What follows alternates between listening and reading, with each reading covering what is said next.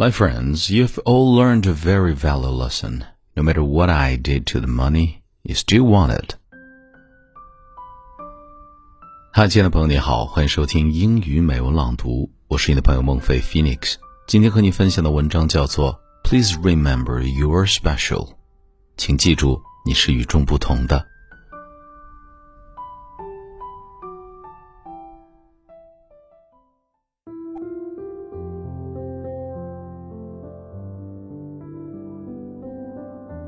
A well known speaker started off his seminar by holding up a $20 bill.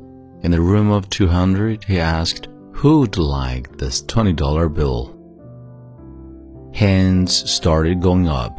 He said, I'm going to give this $20 to one of you, but first, let me do this. He proceeded to crumble the $20 note up. He then asked, Who still wants it? Still, the hands were up in the air. Well, he replied, what if I do this? He dropped it on the ground and started to grind it into the floor with his shoe. He picked it up, now crumpled and dirty. Now, who still wants it? Still the hands went into the air. My friends, you've all learned a very valuable lesson. No matter what I did to the money, you still want it because it did not decrease in value. It was still worth $20. Many times in our lives, we're dropped, crumpled, and ground into the dirt by the decision we make and the circumstances that come our way.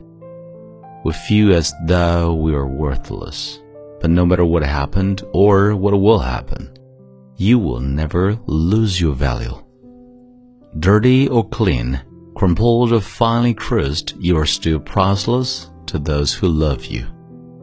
The worth of our lives comes not in what we do or who we know, but by who we are.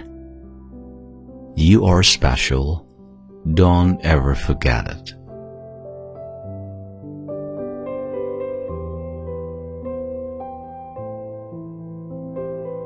你现在收听的是英语美文朗读。如果节目带给了你片刻宁静与温暖，欢迎你分享给更多的朋友，让我们一起发现英语的别样魅力。同时，也欢迎你在微信订阅号搜索“英语美文朗读”，来收听更多暖声英语节目。我是你的朋友孟非 Phoenix，and see you next time。